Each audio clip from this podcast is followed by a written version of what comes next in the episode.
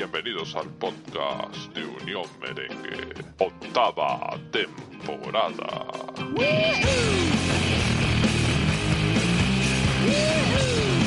Marcelo sale por dentro. Marcelo, Marcelo, Marcelo con Asensio, Asensio, Marcelo, Marcelo la pega. ¡Gol!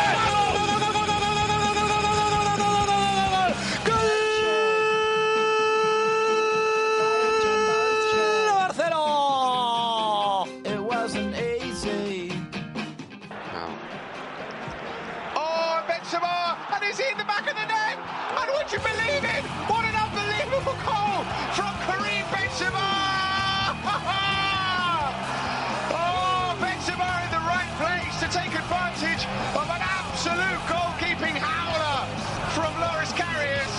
It's in the back of the net, and Real Madrid have the lead. Viene Cristo, Cristo en la carrera, son tres del Castilla, llega Quezada, llega por el otro lado Felasier, Cristo, Ahora, Felasier, ahora. Felasier mano a mano, Felasier, Cristo, Cristo. Ahí está, qué bonito.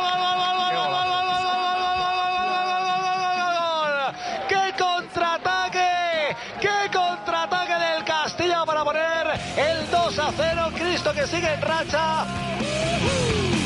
Aguanta coser, le deja pasar, no puede haber dos más uno, le coloca gorro por si acaso.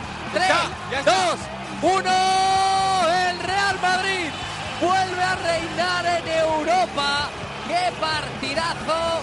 El Real Madrid consigue la décima después de arrebatarle el título al campeón Fenerbahce. Casemiro para Marcelo. Marcelo que va a sacar el centro, lo hace con la derecha. ¿Qué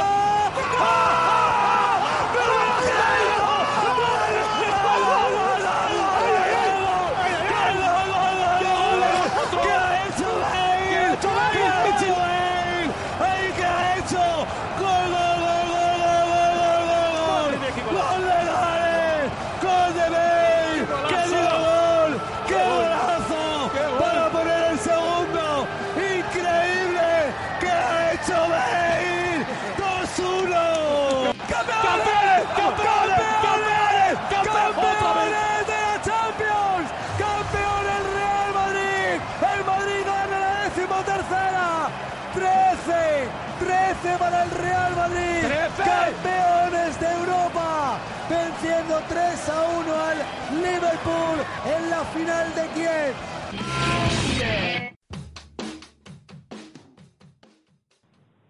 Un saludo, damas y caballeros, niños y niñas, bienvenidos una vez más a este que es vuestro espacio Unión Merengue, la Casa del Madridismo. Ya estamos aquí trasladados de lleno en este noveno podcast de la octava temporada que es denominado punto de inflexión y evidentemente vamos a estar hablando de la primera victoria del Real Madrid tras esa mala racha de cinco partidos consecutivos sin eh, conocer lo que era ganar. Y evidentemente vamos a estar eh, reflejando los distintos aspectos o por lo menos los que creemos lo más eh, fundamental de ese partido de Champions League de la jornada 3 de la fase de grupos contra el Victoria Pilsen entre otros temas que claro relacionan y que estamos a la expectativa sobre la actualidad del Real Madrid. Yo soy Mauricio Rivas, ya sabéis, arroba Wolfpark en Twitter, es decir, lobo en inglés que se dice Wolf y Park en inglés que se dice Park. Vamos a saludar a quienes me acompañan en este espacio número 9 de la octava temporada. Eh, un caballero que vuelve evidentemente con sus datos, ya lo conocéis desde Francia, don David Moya, arroba su placu en Twitter. Don David, un gusto tenerlo de vuelta por aquí para que converse con nosotros y por supuesto nos eh, eh, una, un- nos pinte un panorama de lo relacionado a lo que sucede con el Real Madrid desde los datos, que ese es eh, su fuerte, entre otras buenas cualidades que tiene usted. ¿Cómo está, don David? Muy buenas, Mauricio. Buenas a todos. Bueno, encantado de estar aquí, como siempre. Y bueno, eh, bien, eh, solo decir que pensando optimista, pues, positivamente, de que se pueda cambiar eh, esta dinámica tan tan negativa que en la que está inmersa el equipo. Y bueno, yo creo que la situación es, reversible, a peor no se puede ir, ya que estamos a, principios de noviembre, bueno, finales de octubre, principios de noviembre, sí que hay tiempo para reaccionar. Eso, es lo, que me agarro ahora mismo, ¿no? Como un clavo ardiendo, porque es un poco desesperante ver jugar al Real Madrid estos días. Bueno, paciencia, don David, también, ¿no? Lo invito a ello, al igual que a muchos excusas, escuchas. Algunos no estarán de acuerdo conmigo, otros sí. Eh, recordad que apenas estamos a cuatro puntos eh, de la primera plaza, bueno, y con el rival directo que se viene en el siguiente partido, evidentemente, claro, estoy de acuerdo con usted, hay cosas que mejorar, pero poco a poco, ¿no? Yo creo que ahí se va tejiendo la esencia de algo distinto, ¿no? Como lubrica este podcast, un punto de inflexión. Veamos qué sucede. Eh, gracias, don David, por estar. También vamos a saludar al eh, señor Juan Pedro Cordero, ya lo sabéis, el gran escritor de los resúmenes de los partidos del Real Madrid, así como de la actualidad del primer equipo, las previas eh, de los partidos eh, del equipo de fútbol del Real Madrid. Arroba JP Cordero 6 en Twitter. Juanpi, muy buenas. Hola Mauricio, eh, hola muchachos, ¿cómo están? Pues sí, este, después de mucho, de muchas, eh, de mucha presión y de mucho runruneo, por fin el Madrid ganó, que era el objetivo principal. Eh, me hubiera gustado que, el partido hubiese terminado con otra cara, pero bueno, eh, lo importante fue que se ganó y fue un pequeño paso para salir de esta mala racha, que confío que la recuperación sea confirmada este domingo. Eh, de acuerdo contigo, Juanpi, es un paso más a la recuperación. Yo lo estaba hablando con el señor Sergio García para ponerlo en una especie de perspectiva médica, bueno, eh, mostrando signos de mejoría eh, todavía en cuidados intensivos y bueno, el equipo ahora espera que si es posible con una victoria eh, contra el Barcelona, pues el equipo pueda ser trasladado a planta y pues eh, sigue en pie la recuperación.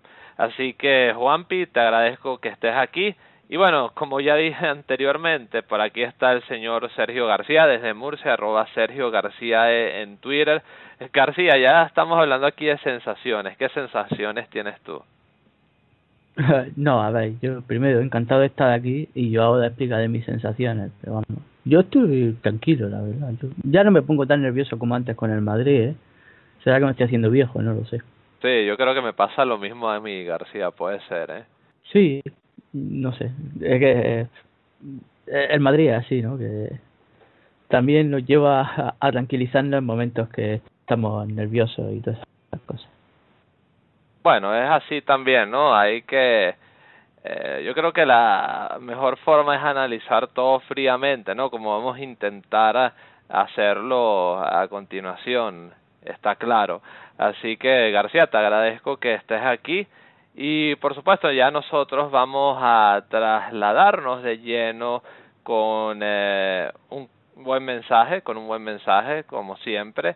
Y a partir de ahí pues eh, bueno vamos a escuchar audios, vamos a tener prerrogativas de los protagonistas del partido y a partir de ahí pues nosotros eh, como siempre intentaremos sacar eh, conclusiones que sean lo más eh, objetivas posibles.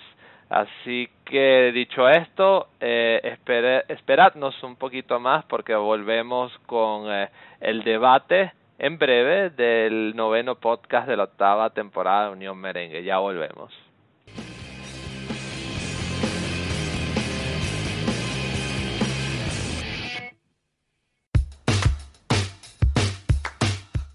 Si no te has enterado aún de las últimas novedades sobre el Real Madrid, te invito cordialmente a que accedas a unionmerengue.com. No os olvidéis, unionmerengue.com, tu referencia madridista para mantenerte conectado a lo más resaltante de nuestro club, el Real Madrid, de la mano de vuestro servidor Juan Pedro Cordero. Recuerda, unionmerengue.com.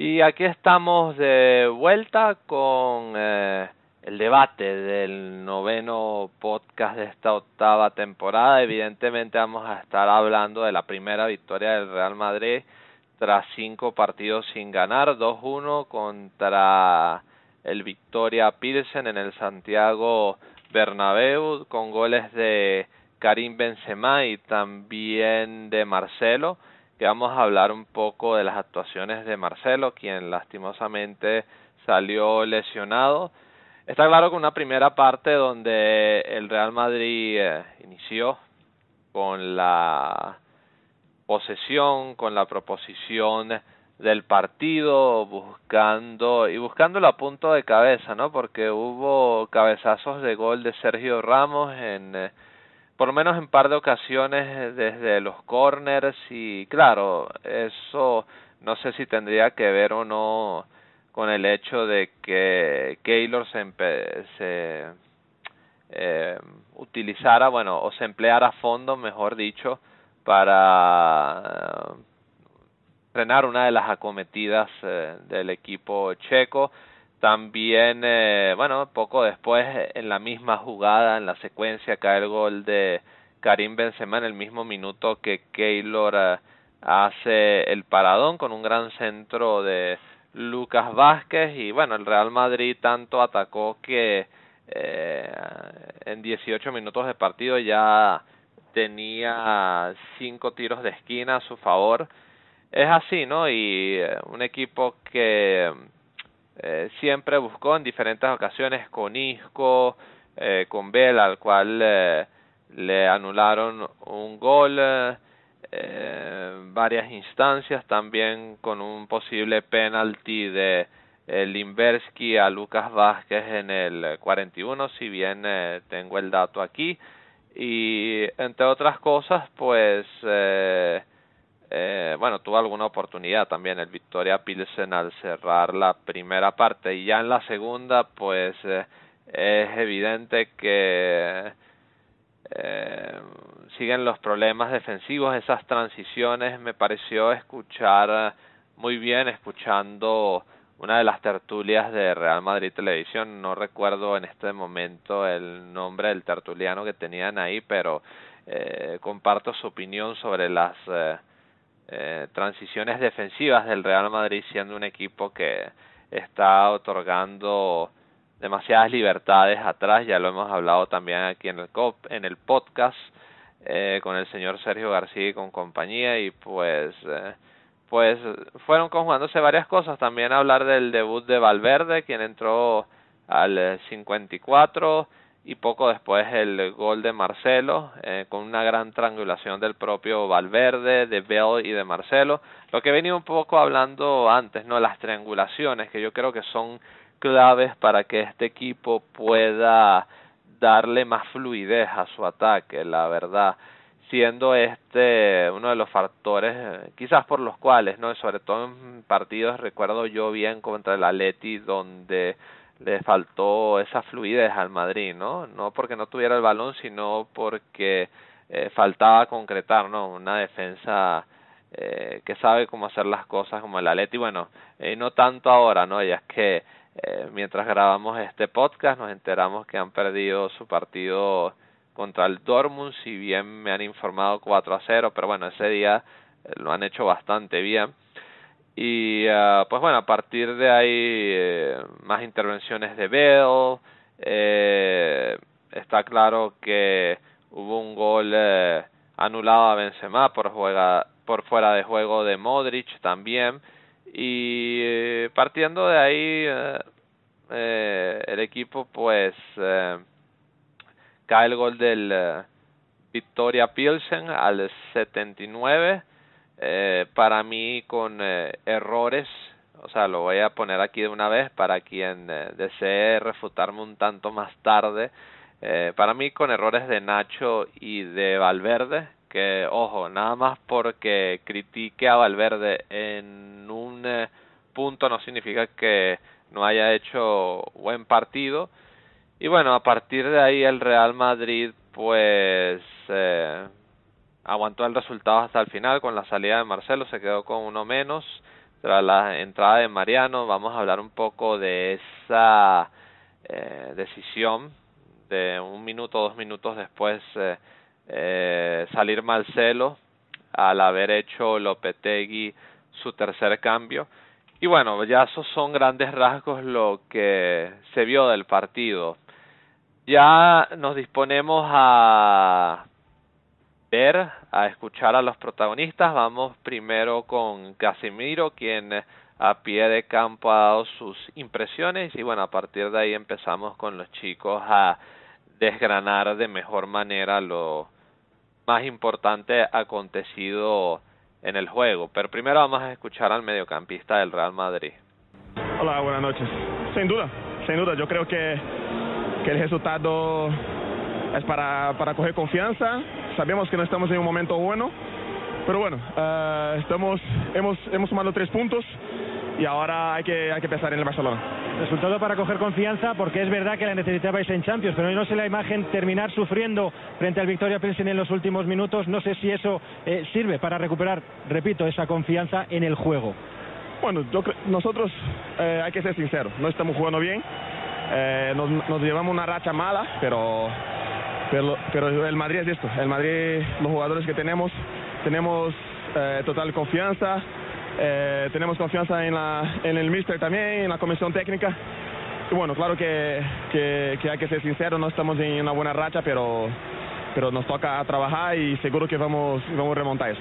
Otra vez generando muchas ocasiones, es verdad, pero con muchas desperdiciadas y solo con dos goles. ¿Tenéis de verdad ya el diagnóstico para saber qué es pasa de cara a portería? Bueno, eso está claro. Eh, el fútbol, eh, las imágenes está claro pero yo me quedo con, con, las oportunidades que hemos creado. Hemos creado un montón de oportunidades.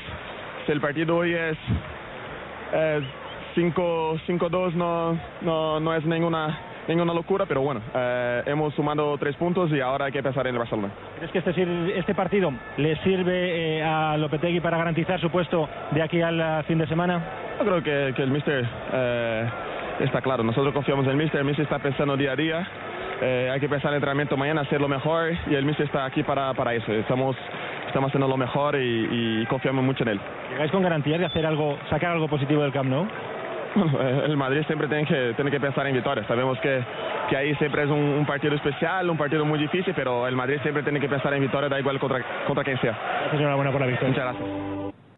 Ya ha quedado claro que evidentemente no es una buena racha, apenas es la primera victoria tras seis partidos y está claro que el equipo tiene mucho que mejorar. Eh, no todos son señales negativas, yo creo que hay señales muy positivas, ya lo discutimos en el podcast anterior, pero está claro que hay que hacer ajustes. García, para ti, ¿cuáles son esos ajustes y qué te gustaría destacar?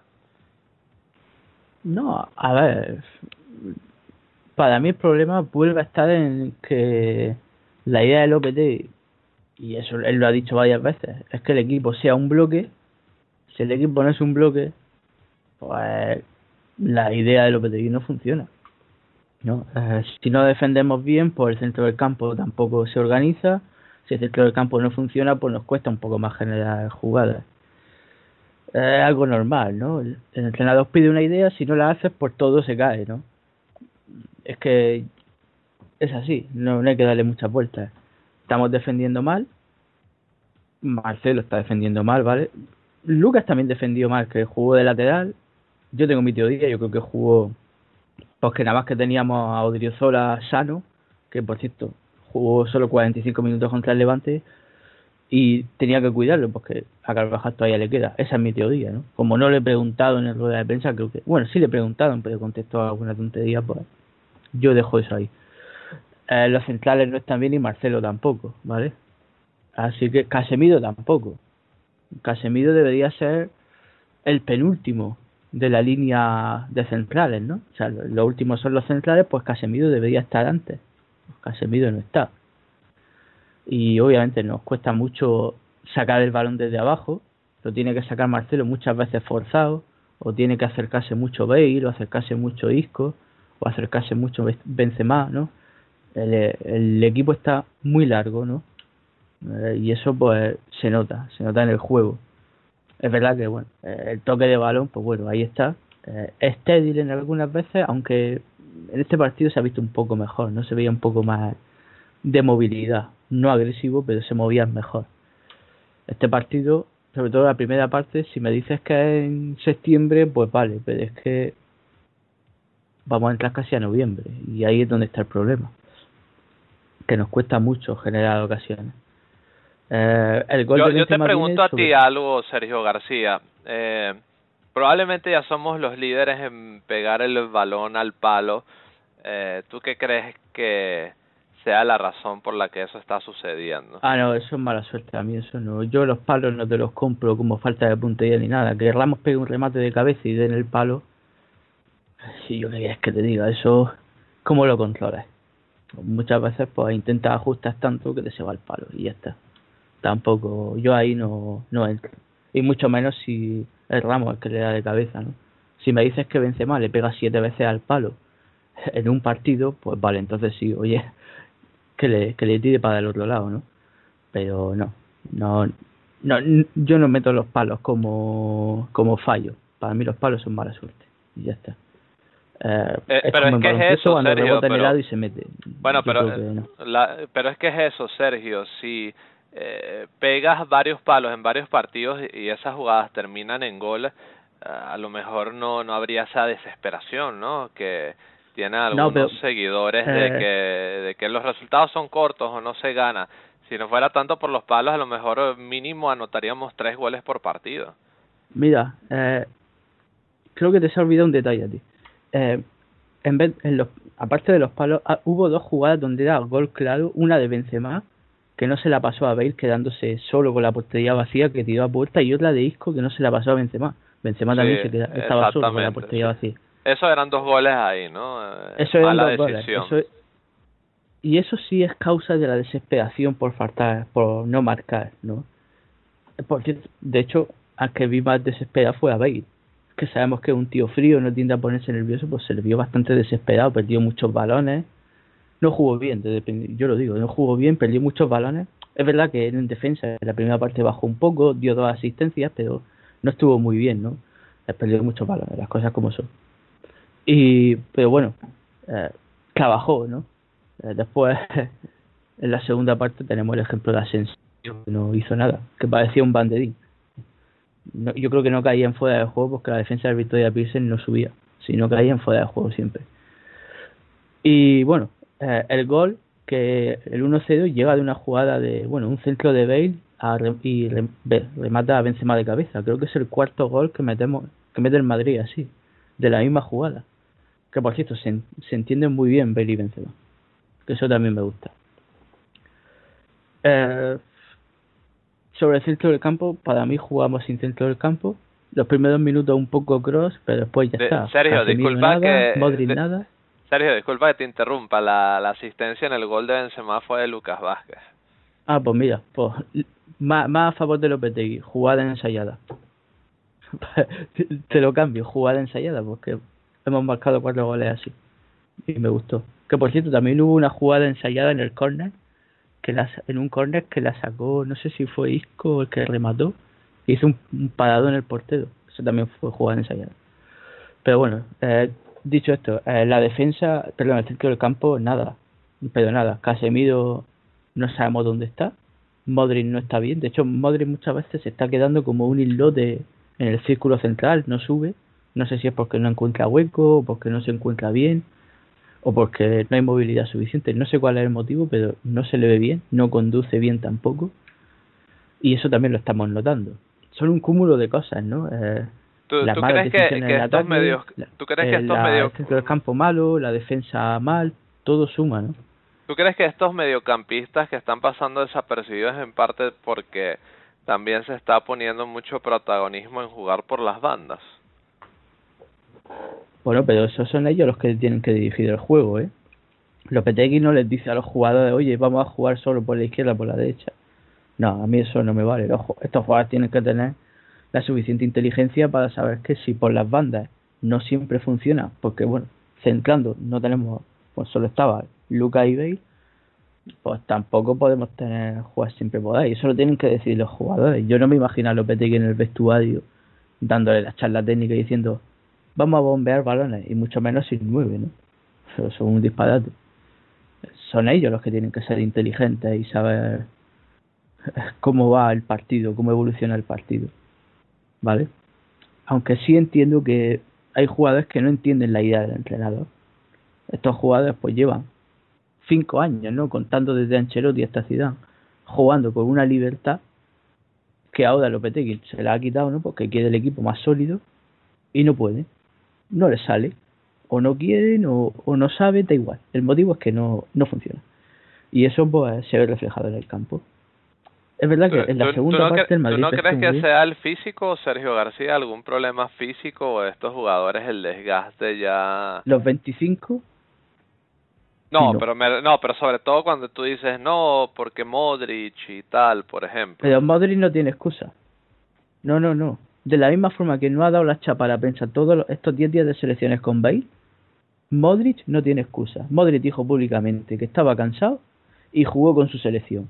Así que Modric no tiene excusa. Lo que le pasa a Modric es culpa suya. No es culpa de la preparación física, que yo sí creo que hay un problema porque Pinto no está ejerciendo bien lo, lo tienen un poco tapado Lopetegui y Celades, pero el tema Modri es culpa suya. Al igual que el tema Marcelo, también es culpa suya, porque los fallos de Marcelo lleva cometiendo toda su vida y no es culpa de Lopetegui ni de Pinto, es culpa desde que llegó al Madrid, ¿vale? Así que no, no es todo Lopetegui, tiene su parte, pero los jugadores también tienen que ser inteligentes y saber hacer cosas. Estamos viendo como, por ejemplo, Benzema en la banda está evolucionando muy bien, por ejemplo, ¿no? Estamos viendo cómo Valverde jugó un partidazo, que me gustó mucho, cambió el equipo en la segunda parte. Estamos viendo cómo Asensio se ha caído. Parece, parece GC, que es cierto. Está muy mal, no sabemos qué le pasa, pero la selección juega bien porque la aprieta. Estamos viendo cómo Balán, que es un tío serio, falla. Es verdad que ayer no jugó. Estamos viendo cómo Nacho también se descentra. Estamos viendo cosas extrañas, ¿no? Que no son normales. Es que ahora mismo el mejor de la defensa, ¿quién es? Odriozola. ¿Es justo que Dios suele ser mejor de la defensa acabando de llegar? Que tome esos galones, pues no. ¿Vale? Así que eh, son cosas que. cosas de la propia gestión de los jugadores que ellos también tienen que saber mm, tener un cierto nivel de concentración, que se están equivocando. Si no entienden la idea del entrenador, que yo creo que el problema anda por ahí, tienen que tener la madurez suficiente para decirle al, al entrenador, oye, mister, tenemos este problema, ¿no? Esto, esto y esto. Y lo hablas con él no me vale estar siempre así, porque no siempre es culpa del entrenador. Aunque la raíz sea el eh, eh, entrenador, eh, y la rama y los frutos son los jugadores. Y no lo entiende. Exacto. Hoy Nacho ha dicho el día de hoy, no recuerdo exactamente la frase, como que... Que se le ve frustrado o, algo, o agotado o algo No, no, no, no, era otra cosa, que los jugadores se tenían que amarrar los machos, me parece. Ah, sí, es una frase. típica de España, sí. Sí. Pero bueno, eh, eh, eso es una declaración abierta de que queda a responsabilidad de los jugadores, ¿no? Todo lo que está sucediendo. Y sobre todo, bueno, Nacho lo dirá porque él fue uno de los responsables en el gol de, de ayer del, Pins, del Pilsen, así que... Pero yo vuelvo a decir lo mismo que dije en el otro, el otro día. Si los centrales están en línea, no tiene por qué fallar, haber gol, es decir, en, el anterior partido lo vimos, ¿no? Falló Badán, gol. En este falla Nacho, gol. No, si los dos centrales están en línea, juntos, cuando falla uno, el otro le corrige, ¿no? por ejemplo. Pero es que en esa, en esa jugada ya, te, ya yo te he comentado, ¿no? Eh, Nacho sale de su posición y Valverde eh, no va a cubrir la ¿dónde estaba Ramos? Ramos estaba, para mí, para mí, estaba cubriendo al otro que le venía a, su costado. Porque si... No, pero es que, no, pero es que si... Estaba cubriendo al que debería cubrir Casemiro. Bueno, pero estaba también tapando la línea, ¿eh? Porque si toma al otro y deja a quien estaba por derecha eh, cubriendo la plataforma, lo dejas suelto, lo puede agarrar pierna cambiada y dejas otro flanco más, ¿no? Eh, yo creo que esa es una jugada que se reparten responsabilidades entre Nacho y entre Valverde en esa jugada, ¿eh? No porque sé, si uno, porque que si uno mantiene la línea, A Valverde cuando debe ser Casemiro no me parece justo. Que esté Valverde más cerca no quiere decir que Casemiro no tenga la culpa. Obviamente No, falla pero- Valverde, pero Casemiro tiene que estar más cerca de ese tipo de jugadas. Ya, no, yo no estoy diciendo que no, pero es que estaban jugando en ese tramo de espacio también, ¿no? Ya, y por sé. eso, eh, pero, pero es que dejan ese espacio también entre los dos, o sea, y queda prácticamente una línea de tres. Entonces, ese es el problema, ¿no? Y con una dirección que, eh, que se va un poco en carrera el anotador del eh, Victoria Pilsen, que ahorita se me fue el nombre, y lo único que tiene es que enchufar potencia para ganarle a Keylor Navas, entonces eh, es difícil, ¿eh? También, también hay- yo, yo te entiendo lo que quieres decir, ¿no? Pero yo creo que entre dos, estando bien parados, pueden eh, eh, por lo menos incomodar, ¿no? El avance de, del jugador. Sí.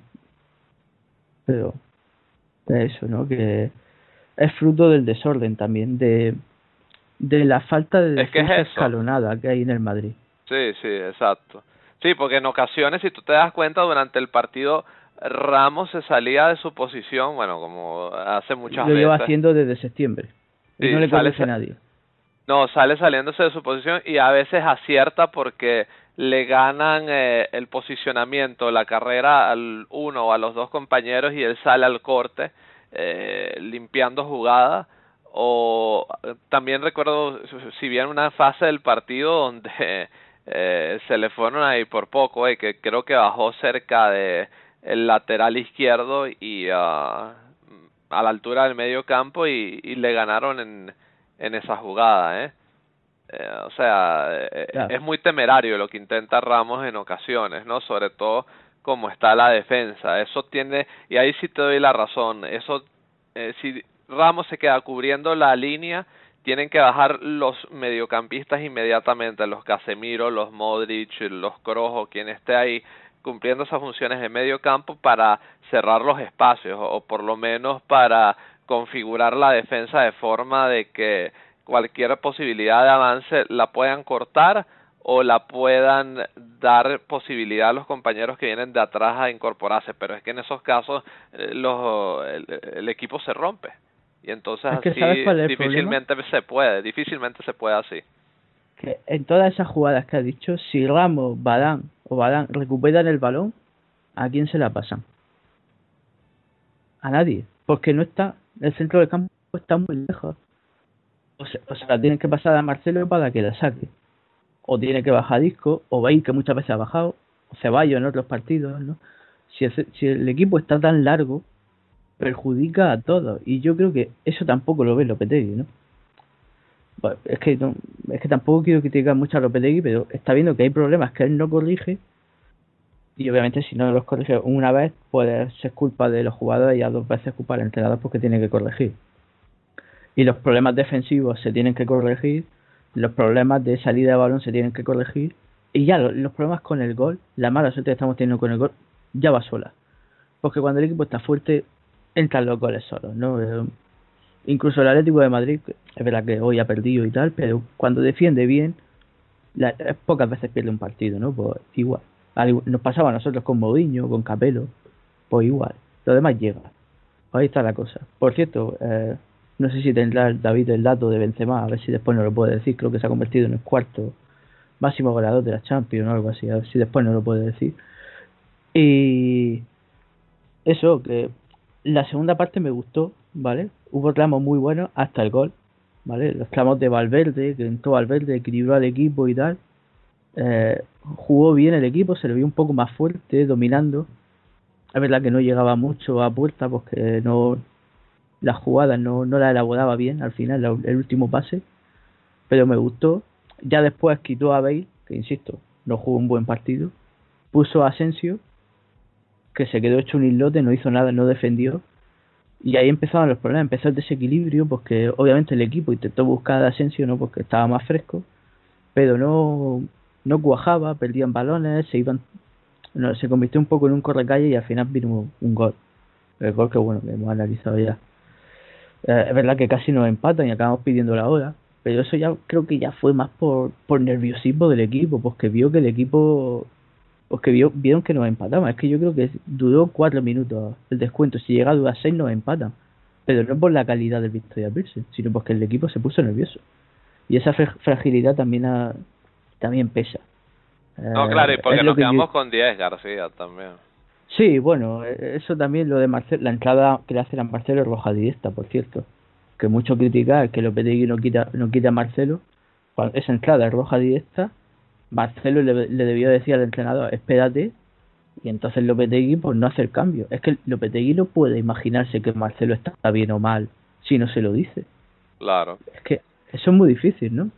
A, lo mejor otro entrenador pues sí se espera, pero yo qué sé. Pero yo qué sé.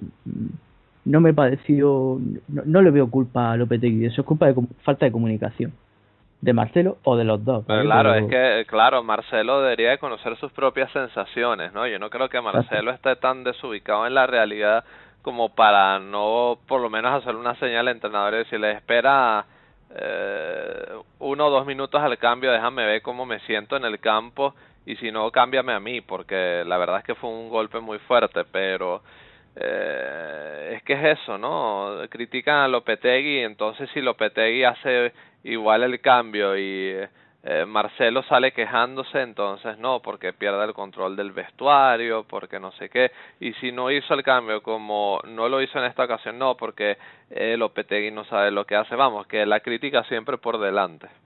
Sí, bueno, también hay que reconocer que a Lopetegui lo están esperando la prensa desde lo que pasó con la selección, ¿no? Eh, y ahora, pues bueno, como no salen los resultados, pues se potencia más. Eh, decir que para mí Lopetegui sí se equivocó en los cambios. Yo no habría puesto a Asensio, yo habría puesto a Vinicius y tampoco habría puesto a Mariano faltando cinco minutos con el resultado de 1 Habría puesto, yo que sé, a Marco Llodente, que me parece que estaba descartado, no, no me acuerdo. Pero poner a un delantero cuando nos estaban comiendo atrás porque el equipo se había echado un poco encima y el Madrid se estaba partiendo, no, no es buena idea. A veces es mejor que te critiquen por amarrar que, que sufrir hasta el final, ¿no? Así que Mm, no, pero es lo que te digo, Sergio. Si pone a un defensa es porque es una marrategui. ¿Cómo lo vas a hacer contra un equipo de quinta categoría y tal y cual? Ya, pero es que ahora, por, ejemplo, Vinicius va a estar 15 días sin jugar. Porque, le, porque le sacaron tarjeta roja. No, sí, yo sé, claro. Eh, yo vi el partido, por supuesto. Invito a a los seguidores de Unión Merengue a visitar nuestra web unionmerengue.com para que leáis lo que fue la actuación del Castilla y de Vinicius aquel día contra el Celta de Vigo B y la polémica de esa tarjeta roja que fue producto de una doble amarilla eh, lo que sí digo, Sergio, y alguien si puede averiguar ese dato, ¿no? El Real Madrid finalmente, yo no sé si apeló o si apeló la tarjeta, porque... Sí, sí ha habido, el comité de competición no se la ha quitado. No se la ha quitado, bueno, qué despropósito. Lo peor de todo no es que no le quiten la tarjeta, es que el Madrid no, no lance públicamente el mensaje de que hay que proteger a Vinicius. No, no, eh, Sí, no, no lo, han, lo han dicho durante la transmisión y tal, pero es tremendamente vergonzoso cuando se da cuenta que hay un agarrón claro por parte del jugador del Celta B y Vinicius cae, no, no, no es una invención, vamos, no es ninguna maquinación. Y la verdad es que en ese momento, te lo digo a ti, de hecho, eh, en muchas ocasiones en ese trayecto del partido, eh, fueron muchos jugadores del Celta B que se llevaron tarjetas amarillas, pero... Seis tarjetas amarillas provocó Vinicius. Pero es que, eh, exactamente... Lo que quiero decir que cuando el Barcelona fichó a Neymar, los primeros partidos de liga lo inflaron a patadas. Y salió por un directivo de estos del Barcelona públicamente a decir que había que proteger a Neymar. Del Madrid no lo hace nadie. En eso perdemos siempre. En el mensaje que hay que lanzar, en el mensaje de protección. En eso perdemos a, a Vinicius le van a dar muchas patadas en segunda vez, primera, etcétera. Pero es que nadie pega un grito en el cielo. Si acaso sus compañeros le dirán por lo que le digan a Cristiano, cuando te peguen, tírate. Pero así no se solucionan las cosas. Hay que proteger a Vinicius, ¿vale? a Vinicius y a los regateadores, coño, a todos. Es que ha quedado claro, Sergio García, no, es que ha quedado claro que hubo un contacto claro y efectivamente eh, el árbitro consideró que, que, que una cosa bastante particular. Eh, eh durante muchos eh, tramos de ese partido el árbitro estuvo bastante bien, dejó jugar mucho, pero de repente yo no sé qué le ha pasado y empezó a inflar de tarjetas amarillas y bueno, y Vinicius que, que fue como tú bien has señalado una víctima de muchas faltas de esos jugadores, pues eh, terminó castigado, ¿no? Y, y, la confirmación de ese absurdo es el hecho que ahora Vinicius no, no pueda jugar el fin de semana, entonces bueno, ya, ya, hemos, ya hemos visto estas historietas una y otra vez, tampoco es nada nuevo. Es lo que hay. Eh, en fin, eh, ya ver. que la prensa ataca al Madrid porque un jugador de 40 millones juega en segunda vez, el Real Murcia tiene una deuda que te caga, no le paga a sus jugadores y a sus empleados. Pero eso, eso no interesa. Bueno, este es mi análisis, ya que... Ya, ya, no, pero es que, es, que eso es lo que iba a decir, García. Los, chicos no quieren opinar nada porque estoy... Eh, eh chicos, eh, estáis ahí, estáis eh, tomándonos la pauta o, ¿O qué ha pasado, eh? ¿O se cayó la conexión, don David y Juanpi? No, no, aquí estoy aquí escuchando atentamente la, la, la, las, las opiniones de ustedes y... A ver, Juanpi, chico, ¿qué tienes que decir? está ahí criticando por criticar. Por criticar y lo, lo que no dicen es lo que están pasando equipos pequeños como dice esto esto eh, don Sergio que el Real Murcia no le paga ni a los empleados, o sea, tan mal, eh, tan mal están los, los equipos de segunda B que, que hasta ni les pagan, o sea, y eso no lo dicen en prensa, sino tienen que, la, la, la nota que vende es la, la, la del Madrid, eh, este, este, estemos bien o estemos mal tal como estamos ahorita, pero yo creo que este, eh, bueno, y tomando la palabra, muchachos, eh, yo creo que una de, que yo creo que eh, si no marcamos muchos goles fue porque nosotros eh, no teníamos la puntería afinada, si no, este, eh, si no, hoy estuviésemos marcando, el partido hubiese terminado 4 a 0, 5 a 0 o otra cosa eh, Pero para ti, Juanpi, Juanpi, yo te hago una pregunta. Para ti, ¿cuál es la razón, como le pregunté a Sergio, para ti, cuál es la razón por la cual el Madrid está tan desatinado de cara a portería? Yo creo que los entrenamientos deberíamos practicar más que más, más, más, que las estrategias de juego. Eh, se debería de practicar eh, la, la, la toma de decisiones porque muchas veces, muchos, muchos de los problemas que estamos padeciendo es por la falta de toma de decisiones a la hora de qué hacer con el balón.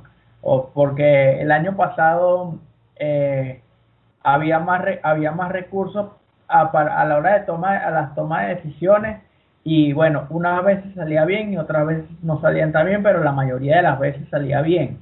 Entonces yo creo que aparte, aparte de practicar eh, la definición en los últimos metros, yo creo que hay que practicar eh, cómo podemos mover el balón. O sea, o sea, no es que mover el balón, o sea, no, cómo podemos mover el balón, sino la, eh, tomar decisiones concretas, pues porque eh, va a haber un momento en que estemos en, los últimos metros y lo que hay que hacer es eh, levantar la cabeza y pasarla, como le pasó a, a Benzema. Benzema yo creo que por pecó un poquito de egoísta porque quería hacer otro gol y, bueno, como él es el único es el único 9 que tenemos, él creo que se venía se venía se se, se, se sentía en la en la como que en la chance de hacer otro gol, pero yo creo que Benzema si hubiese sido un poco más generoso, quizás el gol de Benzema, el gol de Belly, o sea, un gol de Bale hubiese subido el marcador y el, y el partido hubiese cambiado de tónica. O sea, el partido lo hubiésemos jugado con más tranquilidad, hubiésemos marcado más, mejor los tiempos del partido y por ahí fue que en los últimos 15 minutos empezamos a sufrir. O sea, ¿te, Eh, te parece, Juanpi, que hace falta eh, más serenidad, más cabeza fría a la sí. hora de definir jugadas? Como decíamos antes, como pollo sin cabeza, porque últimamente los partidos los estamos jugando así, como pollo sin cabeza y, y por eso es que no vamos a ninguna parte. De acuerdo contigo, ¿eh? La verdad es que hace falta un poquito más de serenidad a la hora de intentar eh, definir, porque en muchas ocasiones, pues, eh, yo creo, y, yo- y, me pasa a mí, ¿no? Por ejemplo, cuando juego un poquito al fútbol, cuando te ves en ventaja numérica, crees que estás en la mejor posición del mundo para intentar definir la jugada por ti mismo o, o tomar una decisión eh, un poco más deprisa, ¿no? Pero en ocasiones no resulta así, sino hay que, bueno, ¿cómo se diría, no? Hay como que intentar eh, eh, darle un poco más de pausa a la jugada, hay que tratar de darle un poquito más de temple a la jugada, un poquito más de eh, cálculo, viendo eh, quién está a tu alrededor, quién tiene el mejor ángulo, eh, en fin, o sea, tomarse un poquito más de tiempo, en eso estoy de acuerdo eh, contigo, el tomarse tiempo a veces te ayuda a ganar y a hacer mejores cosas que tomar una decisión precipitada. a la hora de, de perder el balón es hacer la presión, la presión alta, porque haciendo la presión alta, eh, este, eh, hacemos que el rival se equivoque y, y, y, y haga malos pases, pases errados y creo que por ahí, este, eh, por ahí creo que empeza- empezamos a recuperar la, esencia de lo que de lo que implanta lo que lo que querí, lo que ha querido implantar Lopetegui que es que el equipo fuese eh, eh, estuviese fino en todas las líneas tanto de atrás para adelante de, de atrás para adelante Bueno, pero yo estoy de acuerdo sumamente contigo en lo que dijiste, Juanpi. En situaciones tiene que imperar la serenidad sobre la precipitación, porque si no, no se pueden conseguir las cosas. Eh, vamos a escuchar, antes de darle paso a Don David, que yo creo que Don David eh, puede desarrollar un poco más sobre este tema que voy a poner a continuación. Por supuesto, todos podemos desarrollar, ya que eh, recordad, esta es una zona libre, ¿no? Y los audios ya los podemos comentar eh, entre todos, eh, claro, manteniendo cierto orden, pero todos podemos comentar sobre el audio durante el espacio que le dediquemos.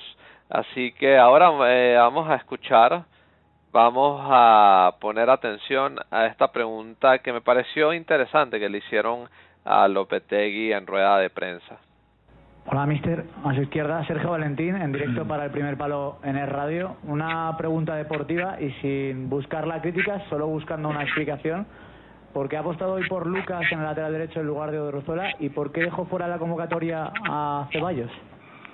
Bueno, te contesto la segunda porque metimos a Valverde, sin más. Estamos encantados con Dani, pero Fede es un chico que nos encanta también, que ha tenido muy poca participación, está entrenando muy bien y entendíamos que era un partido donde le podíamos dar, como así ha sido, eh, un espacio, que es un chico que queremos que, que, que, que- que siga creciendo porque tenemos mucha confianza en que va a ser un jugador del Real Madrid importante y, y la otra era ah, bueno pues porque eh, intuíamos un tipo de partido donde necesitábamos eh, no solo llegar a, eh, con situaciones de, de laterales ofensivos sino eh, con jugadores que supieran estar jugando en espacios reducidos y Lucas lo es y lo ha hecho y lo ha hecho muy bien además eh, salvo algún problemilla que, que, que nos han buscado la espalda en algún momento creo que ha dado el primer gol y ha, ha tenido mucha influencia en todo lo, todo el aspecto ofensivo de la banda derecha Interesante, ¿no? Como empieza el periodista, ¿no? Sin buscar la crítica, sino nada más una respuesta.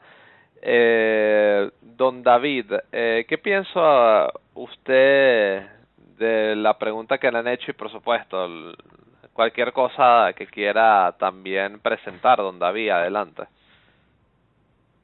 Bueno, eh, pienso que ya es suficientes preguntas capciosas que le hacen a, a Lopetegui para que haya una medio en condiciones.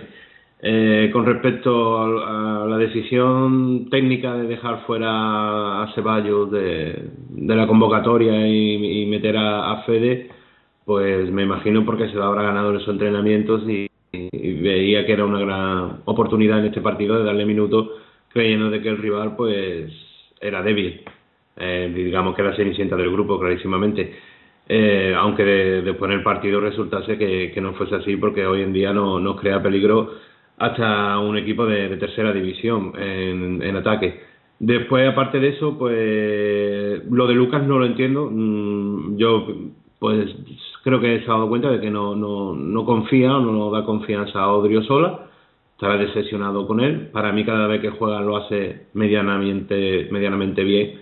No entiendo por qué no puede jugar de lateral derecho y diciendo de que hay espacios cortos eh, en la hora de- del ataque cuando Odriozola tiene también un gran desborde y no tiene nada que envidiar a Lucas Vázquez porque tampoco el rendimiento de Lucas Vázquez no está siendo realmente espectacular esta temporada. Bueno, como todo el equipo, pero yo creo que Odriozola perfectamente podría haber ocupado eh, ese puesto. Eh, me decepciona un poco porque no, no creo y no pienso que vaya a ser otro caso Ia- Iarra, porque creo que Odriozola tiene bastante personalidad, pero bueno, Lopetegui no confía en él. Para mí, eh, hablando ya un poco más en global de, lo que es el equipo, cómo se encuentra el equipo de- pasado estos dos meses, eh, para- clarísimamente el estado anímico. Anímicamente están hundidos, eh, no tienen confianza en sí mismos, eh, ni en sus cualidades, eh, lo- eh, para mí está más que claro. Eh, yo creo que revertir- revertirán esta situación, esta dinámica tan negativa del equipo, pero yo no veo que haya una complicidad 100% entre los jugadores y el entrenador, tanto como dicen en zona mixta de que están todos con Lopetegui, también estaban con Benítez y, de, y acabó cogiendo la puerta de atrás. Eh, para mí el mejor Benzema del partido, lo único que puedo salvar, eh, aunque no marcaba desde el 1 de septiembre mm, en partido oficial, ha estado un total de 8 partidos sin ver portería, 6 en Liga, 2 en Champions, y sí, lo, como habíais comentado, pues se ha convertido en el cuarto máximo goleador histórico de la Champions, adelantando a Van Nistelrooy con 57 goles en la competición. Ahora mismo solo hay tres jugadores con máximo goleador histórico jugando la Champions, que son Cristiano Ronaldo, Lionel Messi y Karim Benzema, el tercero, porque el cuarto es Raúl González, ya está retirado. Eh, para mí, eh, de- de la primera parte, con, a Lucas Vázquez, que lo cogieron la espalda varias veces, eh, vimos un centro alto en profundidad al gallego, que lo pilló demasiado adelantado. Yo creo que en general todo el equipo está desorganizado, pero bueno, de todas formas, eh, nadie hacía la- las ayudas a Lucas en defensa o coberturas defensivas. Eh, Gareth Bale prácticamente no apoyó en defensa en la primera parte, totalmente desaparecido, aunque en la segunda parte se vio de que llegó al Bernabéu. Yo veo un centro del campo diésel, totalmente, lento, como el equipo, demasiados toques al pie, un juego horizontal, nada de verticalidad en el juego, excepto por la subida y los deportes de, de Luca por la derecha. La expresión corporal de los jugadores como si no se divirtieran eh, o disfrutaran jugando, eh, yo, a excepción de Benzema por lo que he comentado, muy metido y comprometido, pero Casemiro, Cross, Modric como apáticos y muy estáticos. No sé si estaban en modo on en cabeza eh, los jugadores pensando en el clásico, pero yo realmente veo un equipo totalmente decaído. Eh, yo creo otra cosa, es opinión pero, propia. pero, Eh, don, don David, ¿no, no. ¿no crees que a lo mejor decir decaído sean palabras mayores, a lo mejor quizás desorientado porque no saben eh, eh, cómo, eh, lo que hemos venido hablando en el podcast, trabajar como bloque para conseguir grandes resultados, pero decaído eh, es como que decir, bueno, se perdió totalmente la esperanza, ¿no? Yo yo no veo a estos chicos así, don David. No, yo, la esperanza yo creo que no, no se, se, se ha perdido. La tendrán que recobrarla. Ahora mismo lo que no tienen es confianza en sí mismos. No, no, no creen en ellos. Eso lo, lo veo clarísimamente en todos los partidos.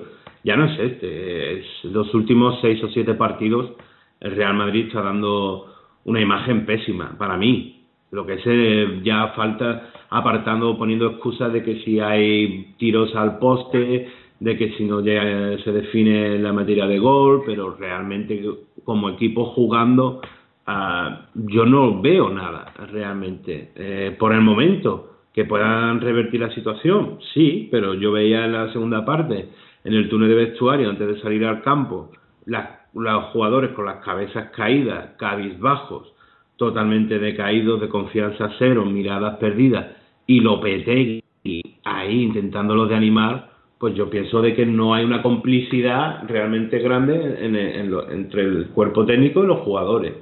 Después veo a un, a un entrenador con esos aspavientos, eh, esos gestos eh, que gesticula para mí demasiado, esos gritos en la banda de Lopetegui que yo creo que desesperan y desquician a los jugadores, porque estos jugadores están acostumbrados a jugar a su aire, sin tener al entrenador encima.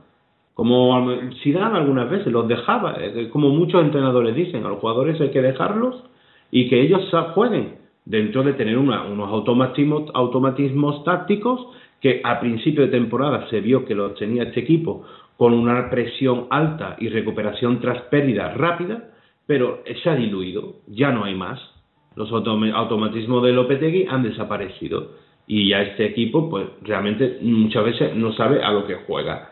Yo veo que el problema que tenemos es que cualquier equipo nos crea ocasiones de peligro, hasta el Victoria Pilsen que, eso es más que preocupante la actitud defensiva de bueno, este equipo. pero yo, yo le pregunto a usted, don David, entonces, ¿cree que recuperando los automatismos se puede recuperar la esencia de ganar con consistencia o, o hace falta algo más? Es que yo creo que Lopetegui no, no va a estar la semana que viene como entrenador de Real Madrid. es que eh, lo siento mucho, es así, es lo que veo, es lo que percibo eh, a lo mejor vamos al Camp y, ganamos y, y, a lo mejor le siguen dando un voto de confianza, pero yo no creo que Lopetegui vaya a acabar la temporada, no lo pienso, ni por asomo. Porque, bueno, ha sido así, ha sido mala suerte, ha cogido un equipo en el cual pues, se ha ido tu máximo goleador, en el cual Zidane también se ha, marchado, tienes un equipo que viene a ganar tres Champions consecutivas, eh, al principio parecía que el equipo iba a ir a rodar, pero luego se ha visto que no, que defensivamente es que somos un coladero. La actitud defensiva eh, eh, y, y, de presión arriba tras perder el balón es nula. Un repliegue al trote, no corren para defender, ellos lo intentan, porque claro, tienen orgullo, ellos lo hacen más con, con corazón que con cabeza, y más incluso que con piernas pero la solidez defensiva es cero. Es que están emergidos, para mí están emergidos en una dinámica depresiva. El equipo no sabe lo que juega, desorganizado, sin identidad. don David, si es, por, si es por eso, lo que usted me está diciendo es más bien culpa del equipo y no tanto del entrenador, ¿eh?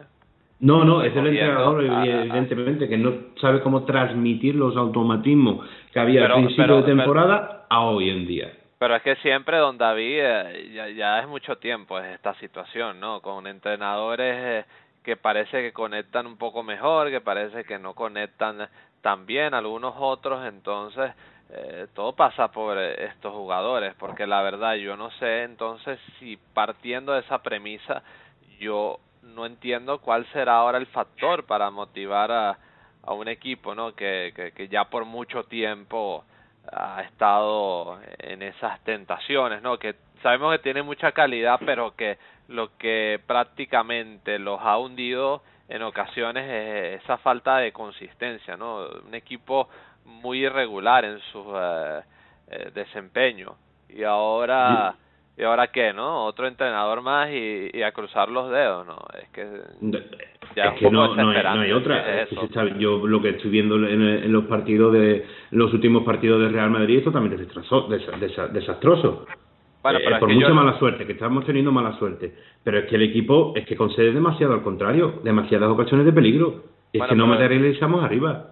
el equipo está roto. Yo lo que veo, don David, al menos que sean muy buenos actores, lo cual eh, yo dificulto que sea así, es que estos eh, chicos tienen ganas de salir adelante con este entrenador y que conseguirán la fórmula, ¿no? En algún momento te conseguirán la tecla para eh, poner a, andar al equipo eh, óptimamente en su dinámica, pero eh, de momento, claro, también le corresponde a Lopetegui mover eh, la, la ficha, mover el banquillo, sacudirlo a, a ver qué sale. Por ejemplo, ya lo hablamos con Sergio hace algún rato, cuando salió Isco por Valverde, eh, el equipo ganó más en eh, faceta ofensiva, se le vio eh, con más eh, idea, ¿no? De, de, qué hacer en el campo, no tanto ese esfuerzo, ¿no? A lo mejor es que eh, hay que eh, jugadores que ya tienen cierto tiempo, hay que no sé, presionarlos un poco más y darle un poco más de respiro también a la hora de, de lo físico, a ver si en los partidos, eh, por decirlo así, no, con rivales de más eh, eh, institución, pues pueden dar un poco más la cara, ¿no? Eh, ahí pasa la misión del entrenador, pero también es una cuestión de los jugadores, ya ya tiene muchos años sucediendo. Y yo creo que No, por eso en parte Zidane se fue también, ¿no? Porque ya sabía que estos jugadores eh, algo no no estaba andando bien en ellos, ¿no? Y yo creo que en parte por eso, disculpe que lo interrumpa, don David, ya termino pronto, yo creo que Zidane le da tanto valor a la liga que ganó por eso, porque estos jugadores, eh, eh, él entiende, ¿no? Que pueden tener estas fases de conexión y desconexión. No, es que yo, pa- para mí, yo no estoy culpando a Lopetegui, yo solo digo de que no, no hay complicidad, de que no hay autoridad por parte de, del entrenador, no confían en él y, no hay feeling, no hay reciprocidad entre ellos. Eh, es que es clarísimo. Eh, después, aparte de la planificación, que podemos hablar de la planificación de la plantilla, que ha sido totalmente errónea otra vez. El- este equipo, la única vez que ha sido sol- sólidamente defensivo, bien bueno, fue con Mourinho.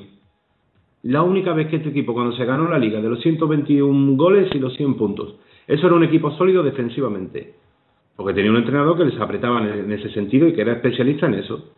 Después hemos tenido otros entrenadores como Ancelotti, en el cual el equipo jugaba muy bien al fútbol, por fases, por temporada, algunas temporadas, después también se decaía, y lo que está clarísimo es que en los últimos 10 años hemos ganado dos ligas. Y eso no, es culpa de los entrenadores, porque han pasado 6 o 7 seis o siete jugadores. Eso es lo que, lo que es culpa, eh, hay 6 o 7 entrenadores, lo que es culpa es de los jugadores. Entonces ahí ya el club es cuando tiene que tomar decisión. Y punto. Yo que sí, para mí fue un, buen cambio táctico el de Lopetegui. A quitar a Isco y reservarlo para el clásico, aunque se enfadara para meter a Valverde por detrás de Marcelo a la izquierda, para, para hacerle la cobertura defensiva. Pero fue un cambio temeroso, por la debilidad que veía en defensa y el miedo a perder. Y después, eh, para mí, el juego del, equipo es anárquico, sin organización y sin identidad. Yo salvo a Navas ayer y Valverde, con su actitud, la intensidad y las ganas de demostrar que, que retrató al resto de los 11 jugadores de campo. Pero lo re- retrató en una cosa muy sencilla. Este equipo físicamente está mal preparado. Pintus tiene que volver a coger a este equipo. ¿Por qué dice Marcelo que el gol cuando lo marca va en dirección a Pintus? Porque saben que no confían en Oscar Caro. ¿Quién es Oscar Caro? ¿Qué ha hecho Oscar Caro? Entregar con Lopetegui al Porto y una selección que es totalmente diferente de una selección nacional a un equipo de club. Pintus tiene que volver a tomar las riendas de este club físicamente. Los jugadores están fundidos. Y ayer se veía clarísimamente que Valverde parecía un Materazzi, un Lamborghini, un Ferrari y los demás eran un diésel. Y es así. Y es lo que le ocurre a este equipo. Y después tienen automatismos de, de- de- defensivos que están mal. Y lo tienen que, dar la vuelta. Lo que no puede ser es que el equipo desde el minuto 11, que fue el segundo disparo a puerta, el gol, no se disparó nunca más hasta el minuto 37 a portería por tercera vez. Y que el Pilsen te creó tres ocasiones de peligro en el primer tiempo clarísimas. Y porque son de nivel medio los jugadores. Si no, otro equipo te las clava y te las mete. Es que los checos ganaban todos los balones divididos y la, y la segunda jugada con más intensidad, tenían mejor físico. Es que las tres ocasiones del Pilsen en la primera parte fueron clarísimas. Y después te encuentras a un jugador como Asensio que va a entrar a jugar con una imprudencia brutal en los últimos minutos, en el último minuto, que perdió un balón por hacer la jugadita individual, perdió el, balón en el área contraria y Ramos tuvo que hacer una falta, porque esto si no, eh, eh, que esa falta eh, no hacían el contraataque. Y un poco más esa falta, porque recuerdo que fue Nacho el que de- despejó la última jugada en el minuto 93 a, a Mensic, al delantero, que le quitó el balón, ya casi solo delante de Navas, porque aquí Asensio salió a hacer su jugadita. Y estos necesitan, está clarísimo que los jugadores, algunos jugadores necesitan mano dura y que vuelva Pinto. Físicamente está mal. juego anárquico, no hay organización, carísima para mí, no hay organización de fútbol y es un equipo sin identidad. Si Lopetegui consigue transmitir lo que consiguió transmitir a principio de temporada, en la pretemporada, que veíamos un equipo que salía en presión alta, a recuperar el balón tras pérdidas rapidísimamente, crear ocasiones, el gol llegará tarde o temprano. Pero si después tienes a un chico como a Vinicius, que no le das oportunidad ni bola, pues también eso, eso será culpa del entrenador. Cuando metes, no le das minutos a Reguilón, por ejemplo, para dar descanso a Marcelo, cuando a lo mejor te deberías haber pedido un central, haber pedido un lateral izquierdo, haber pedido otro pivote defensivo porque Casemiro está muerto físicamente, al igual que Modric, está realmente a cero. pero, y haberte traído otro delantero. Una pregunta que de le Mariano, hago. pero Mariano no las mete. Don David, una pregunta que le hago en cuanto a la faceta defensiva. Dista mucho para usted, eh, entonces, en lo que es eh, ese nivel de jerarquía Lopetegui, por ejemplo, cuando quitó a Marcelo, si bien recuerdo fue contra el Girona, Sí. en lo que hizo ayer, por ejemplo, que metió a Mariano, que tenía listo el cambio, lo hizo ingresar y a los dos minutos se tuvo que ir Marcelo porque eh, parecía que estaba esperando la luz verde del jugador para quitarlo o no. Entonces, eh, cuestión de galones con el entrenador también, eh, don David, ¿cree usted? A lo mejor hay que... yo No sé qué, qué relación habrá entre Ramos, Marcelo y, y Lopetegui, pero bueno, también fue una, una... Él tenía el cambio preparado antes de la entrada la entrada Marcelo, la entrada No, Marcelo claro, pero pero ya, ya, ya, ya lo discutimos, ¿no? Si, si Marcelo es un poco más ah, prudente, a lo mejor le dice a Lopetegui que aguante el cambio porque no sabe si va a aguantar el ritmo de lo que queda de partido, que eran que unos 10 minutos más o menos. Entonces, eh, claro, y con el partido así, es preferible que salgas tú del campo y, alguien que te cubra y todavía juegues con 11 a que tengas un jugador que ya haya ingresado y, y esa duda, ¿no? De si puedes continuar o no y que probablemente no puedas continuar. Entonces, No, ya- un poco más de, de autoridad le hace falta a Ancelotti, sobre todo a la actitud de los capitanes, por ejemplo. No sé, es que la, la entrada fue en, en el 87. Eh, el nigeriano fue un balón de banda y fue que eh, realmente eh, que, que, que, eh, entró de, de- demasiado fuerte. Eh, Yo creo que Marcelo se, se le torció un poco lo que es el tobillo derecho, pero él sen- sentía que, que, en ese momento podía seguir. Lo que ocurre es que después, ha pasado ya unos minutos de una vez realizado el cambio, porque cuando estás en caliente no sientes realmente el dolor. Él sentiría alguna molestia unos minutos después y por eso se tiró al suelo. Pero bueno, realmente al fin y al cabo mm, terminó el partido. Entonces tampoco nos vamos a, a suponer que hubiese ocurrido si debería haber pedido el cambio o no. Fue una jugada desafortunada, un choque fortuito de una entrada fuerte, pero a partir de ahí yo creo que tiene que tomar otras decisiones en, el sentido de, de los cambios eh, en, lo- en los partidos, en las alineaciones. De repente ahora quita Varane y metes a Nacho. Nacho también se encuentra. Es que todo el equipo, físicamente para mí, el equipo está muy mal preparado. Yo, yo eso Se sí le- estoy de acuerdo con usted. Hay algunos jugadores que su estado físico está eh, bastante, que podría ser bastante mejorable. Pero en el caso, eh, bueno, yo por lo que le entiendo a usted, entonces eh, Lopetegui sí le pautó más autoridad frente a Marcelo y decirle, no, tú te sales del campo porque tienes un golpe y, y necesito asegurar el partido, aunque después me digan a Marrategui o lo que sea, pero hay que asegurar el resultado. O más bien fue responsabilidad de Marcelo por no decirle a Lopetegui que aguantara el cambio.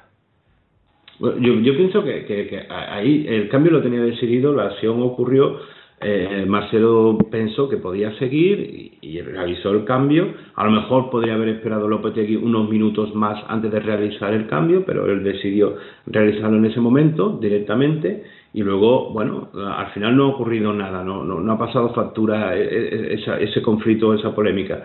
Pero lo que, vamos a ver, que para mí que quede claro que a mí me encantaría que Lopetegui siguiese. Que yo, que yo no estoy diciendo que la culpa, la culpa sea de Lopetegui, en absoluto.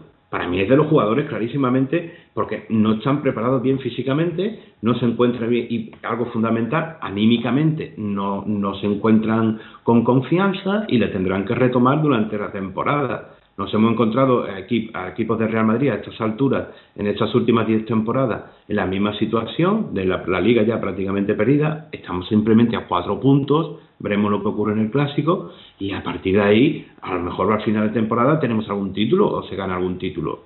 Las notas se ponen, como siempre, al final de temporada. Lo, a que ahora mismo, como cuando yo veo jugar al Real Madrid, yo no me divierto viéndolos jugar. Y yo pienso que ellos tampoco. Entonces, cuando se vuelvan a divertir jugando al fútbol y vuelvan a creer en sí mismos y las piernas les respondan, pues yo creo que toda la dinámica se volverá a ser positiva y cambiará y volverán a entrar los goles. Pero, por ejemplo, Gareth Bale ayer en la primera parte no quería el balón, clarísimamente. Se quedaba a 300 metros de donde estaba la situación de juego. Y en la segunda parte se debió dar cuenta de decir, bueno, voy a aportar algo, y sí jugó un poco mejor. Pero a partir de ahí ves realmente los gestos, la gesticulación de los jugadores y realmente el equipo da muchísima pena. Lo de Casemiro, hasta él mismo lo, lo, lo dice, no estamos jugando a nada. Pero bueno, ya yo creo que estoy repitiendo lo mismo, lo mismo que he comentado desde un principio. Y después decir que un simple dato de, de Vinicius, ¿no? Porque igual que cuando dije lo de, lo de Neymar en el último podcast, que la primera temporada que llegó al Fútbol Barcelona marcó 15 goles y dio 15 asistencias, pues yo creo que eso eh, está muy bien por ser el primer año en, jugar en, lo que es eh, el fútbol europeo, aunque el, Barcelona no ganase nada, ningún título esa temporada. 15 goles y 15 asistencias son unos buenos números, no grandes, pero buenos. Y es que, por ejemplo, para mí Vinicius es un jugador que destacó en las categorías inferiores de la selección de Brasil en los sudamericanos de 2015, con la selección sub-15, fue bota de oro de sudamericano con ocho goles. Y en el 2017, con Brasil, da la casualidad que también con la sub-17, fue bota de oro con siete goles y nombrado mejor jugador del, del sudamericano. Si este chico, viendo el golazo que te mete de falta el pasado fin de semana, tú no les das ni 15 minutos, tres partidos seguidos, pues eso también va a ser un problema para ti, Lopetegui. Tiene, yo pienso que él debe de ser valiente y dejarse de moñas y decir de que este chico tiene que adaptarse al fútbol europeo cuando es un jugador, como dije la última vez, que viene de jugar a Libertadores y que fuera figura del Flamengo. Entonces no entiendo por qué no juega. Dale cinco partidos y si después no juega, pues entonces ya lo quitas y tomar una decisión el club y cederlo o no en invierno. Pero no hagas de dejarlo lo que es en el ostracismo, sin jugar, como pasado con Borja Mayoral, como pasado con otros jugadores como Marcos Llorente. Es que si Marcos Llorente, yo digo una cosa, si no lo ha puesto lo que es Irán y no lo pone Lopetegui, ya no es culpa de los entrenadores, es culpa del jugador. Entonces ya a partir de ahí, pues que hay oportunidades, porque ahora estamos viendo Raúl de Tomás, que por ejemplo está marcando con el Rayo Vallecano. Fin de semana sí, otro no. Entonces, ¿ahora qué pasa? ¿Ahora vamos a repescar a Raúl de Tomás la temporada que viene? Cuando tenemos a Mariano, mete a Mariano Benzema y Gareth Bale. Asensio no está, pues que se recupere físicamente y luego si quiere, pues le dan minutos. No sé, son decisiones que él debe de tomar y si las toma y todo va bien encaminado, pues seguirá aquí y si no, yo pienso que probablemente la, semana que viene o en dos semanas Lopetegui está fuera. Es mi opinión, por lo que se huele y por lo que huele eh, y lo, lo que va a mostrar este equipo cuando juega tan desorganizado. Bueno, interesante prerrogativa, don David. Eh, nos queda un punto. Eh, gracias por compartir con nosotros, don David, su, su sobre el partido contra el eh, Victoria Pilsen chicos para el clásico y para intentar de eh, configurar una idea de lo que podríamos esperar alineaciones, eh, modelo de juego, en fin, no ¿Cómo, lo veis vosotros? A ver, Juanpi, me gustaría escucharte a ti primero, a ver cómo tú crees que el Real Madrid va a aportar ese partido con lo que hemos discutido hasta el momento. No, bueno, yo lo que yo lo yo lo que pienso es que los eh, que una de las claves para volver a ganar el partido es que como dijo como dijo don David había que o sea, en la parte ofensiva este practicar la definición yo como yo dije practicar la definición y tomar las mejores decisiones a la hora de qué hacer con el balón y cuando, cuando lo tenemos con él. Y en fase defensiva, yo creo que creo que recuperar los automatismos eh, defensivos, o sea, presión tras, tras pérdida de balón, recuperación y otra vez al ataque, al contraataque. Entonces, yo creo que eh, y y que el, el, el preparador físico que hemos tenido siempre, como lo es Antonio Pinto, recupere el, eh, el, don de mando que tenía antes cuando cuando era cuando estuvo con Zinedine dos tempor las tres temporadas eh, que una y que, que fue todo de maravilla y por eso se ganó lo que se ganó entonces, yo lo que pienso que para el partido del Bar contra el Barcelona, eh, eh, el, el, yo creo que debería portear Keylor Navas. Eh, Keylor Navas. Eh, eh, ¿Tú crees, Juanpi? Parece que Courtois es el hombre ahora de la liga. Sí, sí, pero eh, Keylor Navas cuando se vienen estos partidos es uno de los que rinde más. Este, yo creo que la alineación puede ser, podría ser Keylor, eh, eh, eh, Nacho, Nacho, este, Valverde, este, Ramos, Barán, Casemiro, Kroos, eh, Modric y Lucas Vázquez, eh, Bale y Benzema. A ver tú, García, tienes eh, más rato callado que el resto.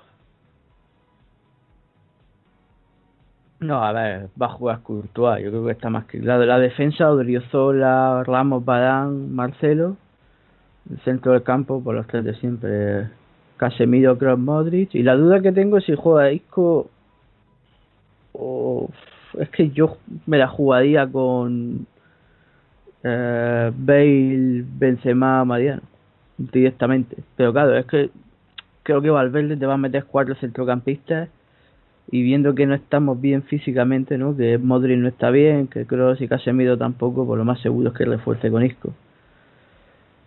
Pero que en un modo cómo lo ves? 4-4-2. Mm, sí, me imaginé. Porque, eh, a ver, lo ideal sería 4-3-3, ¿no? me gustaría jugar con Mariano, Benzema y Bale, pero viendo que el centro del campo no está bien, pues lo veía muy arriesgado, ¿no?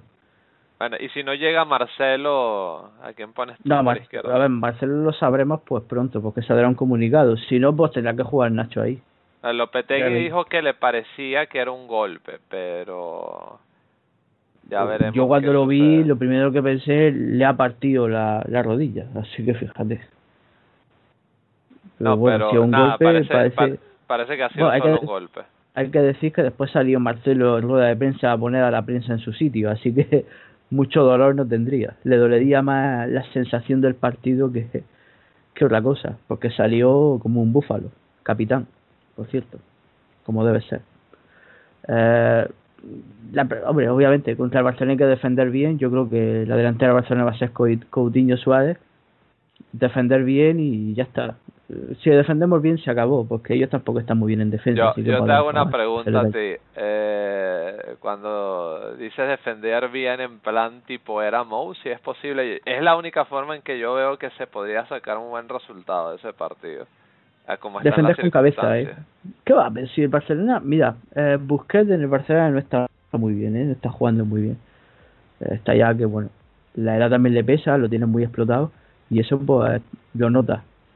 Eh, tampoco es que hace de un partido extremadamente táctico. Yo creo que con solo defender bien, lo demás se lo, es que le podemos partir por la mitad al Barcelona. Pero hay que ser sólido. El centro del campo del Barcelona, a no ser que salte la sorpresa y te ponga a un Vidal o bueno, Arthur, que posiblemente juegue, veo muy difícil que veamos algo muy nuevo en el Barcelona, ¿vale? Yo creo que más sería de mérito del Madrid que otra cosa, ¿no? No por la calidad del Madrid, sino porque tenemos mejor centro del campo. Eh, no creo que haya que encerrarse atrás y salir a la contra. No hace falta si Piqué no está jugando bien. Ha dado marcada un gol para joder. No, no, no tanto como esté jugando el Barcelona, sino la posibilidad de intentar explotar los espacios. A eso me refería. Nah, da igual. No hace falta. Si es que el Barcelona no, no hace falta que le intente explotar los espacios. El Barcelona se deja espacio él solo. Jordi Alba muchas veces no baja. Piqué muchas veces se queda enganchado.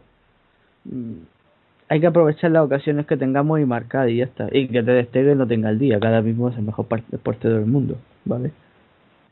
por lo demás, es que tampoco, es que yo creo que el que mejor defienda va a ganar este partido. No descarto incluso que quede hasta empate. Sí, yo tampoco lo descarto, ¿eh? Y creo que pase lo que pase, mm, aunque a mí me gustaría que siguiese Lopetegui, creo que el lunes va a haber entrenador nuevo. No, yo no sé, yo yo difiero, eh, no al 100%, pero difiero. no sé, yo es que veo ya que el, entorno está muy negro, ya Florentino está viendo que lo están empezando a señalar a él y Florentino no es tonto y cuando ve que lo están señalando dice, venga, entrenador nuevo y... No, pero es que fíjate, García, yo, yo me he notado, también había una parte de madurez de la directiva del Madrid y de Florentino, porque en el pasado si tú te pones a darte cuenta, el Real Madrid, un entrenador que pasaba tres partidos sin ganar, prácticamente ya estaba fuera. Eh, de hecho, en, eh, el pasado no había redes sociales como hay ahora y no teníamos el lobby de presión periodístico que tenemos ahora, que casi el 80% del Bernabéu está deseando gritar Florentino dimisión. No, pero Así por, que... pero por eso, García, eh, el año pasado con eh, Zidane se tuvo una racha de cuatro partidos sin ganar por ahí en enero y se le aguantó y el resultado, bueno... Eh, no es lo, mismo Zidane que Lopetegui, ¿vale? No, pero a lo mejor hay un cambio de tendencia. Muy pocas críticas para lo mal que lo hizo el año pasado. Bueno, pero a lo mejor es un cambio de tendencia en la directiva del Madrid, quién sabe. O sea, cuando se empieza a señalar a la directiva, la directiva se carga al entrenador para que para ponerse un escudo nuevo y eso lo hacen todos. Y yo creo que salvo que se juegue muy bien, que ojalá, lo más seguro es que esté fuera, ¿vale? de hecho, la, la, prueba está en que ya hay periodistas que están empezando a defender a Lopetegui. Eso quiere decir que está fuera. Bueno, yo no, yo no sé si basarme en esos parámetros. Ojalá me equivoque, pero... Es bueno, que ya, toda la bueno eh, lo más seguro es que lo discutamos en el siguiente podcast, ¿eh? Y que los jugadores defiendan tanto al entrenador también da, da para sospechar, ¿eh? Porque yo soy yo soy presidente de un club y no consigo resultados y encima los jugadores defienden a mi entrenador y digo, algo pasa aquí. Algo pasa y que huele a eso, que David lo da a entender, que Lopetegui no manda anarquía. O no le hacen caso. Ah, bueno. Pues, yo, yo, yo, creo que hoy estoy solo contra el mundo en el podcast hoy. Bueno, no, pero, es que son cosas que, a ver, a mí no me gusta, que no me gustaría que se cargase a Lopetegui, a mí me gusta como entrenador. Pero se nota que hay algo que no funciona bien en el vestuario, no consigue dominar el vestuario, o no le hacen caso, o lo que sea. Pero algo pasa y como no te puedes cargar a 25 jugadores, pues no, claro, es, es evidente, pero también. Tampoco te vas a cargar a 6 o 7 en verano si no ganamos nada, por mucho que diga la gente. Locuras no se, no se van a hacer. Se fichará porque sí, porque toca, pero ya está. pero locuras, no sé, esto es un club serio. Esto no es el Atlético de Madrid. Vamos a ver pero qué pasa, sí, a ver, que ojalá ojalá ganemos, hagamos una buena tempo, un buen partido y continúe lo que molaría, ¿no? También hay que decir que creo que el último español que ganó, el entrenador español que ganó en el No Camp fue del Bosque. No sé si Benito Flodo fue de antes o después, no me acuerdo. Probablemente fue antes. Así que creo que pasaron 25 años sin ganar en el Nou Camp, ¿eh? Creo que fue Ronaldo Nazario, fue con Ronaldo Nazario que ganamos allí. Así que imagínate. Eh, tiene una maldición. 18 años, 19 años. Pues fíjate. Eh, hay que es que es complicado, ¿eh? es complicado. Ojalá se gane porque me gustaría ganar. Pero la situación hay que reconocer que es difícil, me pero yo miedo no tengo, yo no soy como estos madridistas de si no está si llega hasta Messi nos meten siete, digo, macho, ponte la camiseta del Atlético de Madrid ya y deja de llorar. Eso no necesitamos eso ahora, necesitamos ganar. Y si es positivo, dentro de lo negativo siempre tenemos que que pensar que somos el Madrid, que a algunos se nos olvida, tío. La negatividad en el Madrid no existe, tío. Yo es que de estos ocho años que llevo en las redes sociales, ha sido la única vez en mi vida que he leído a madridistas decir que vamos a perder. Yo nunca había visto eso. Y lo veo ahora. Y me quedo flipado. ¿eh? Pero durante los ocho años, con Mourinho, con Ancelotti, con Ciudad, siempre veo a gente diciendo que vamos a perder. Y no por el contragafe, ¿eh? sino porque creen que vamos a perder. Y a mí eso me, no lo entiendo. Yo en el Madrid eso no lo entiendo. Yo soy del Madrid por una serie de cosas y esas personas lo están rompiendo.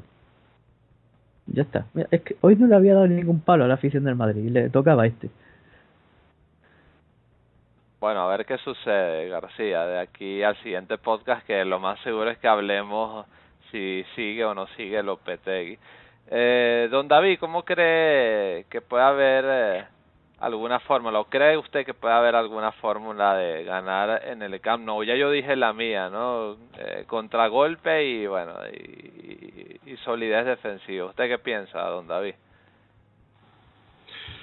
Yo pienso que, yo por, por ejemplo opino lo contrario, Mauricio. Yo creo que el Real Madrid tiene que salir a presionar un poquito adelantado.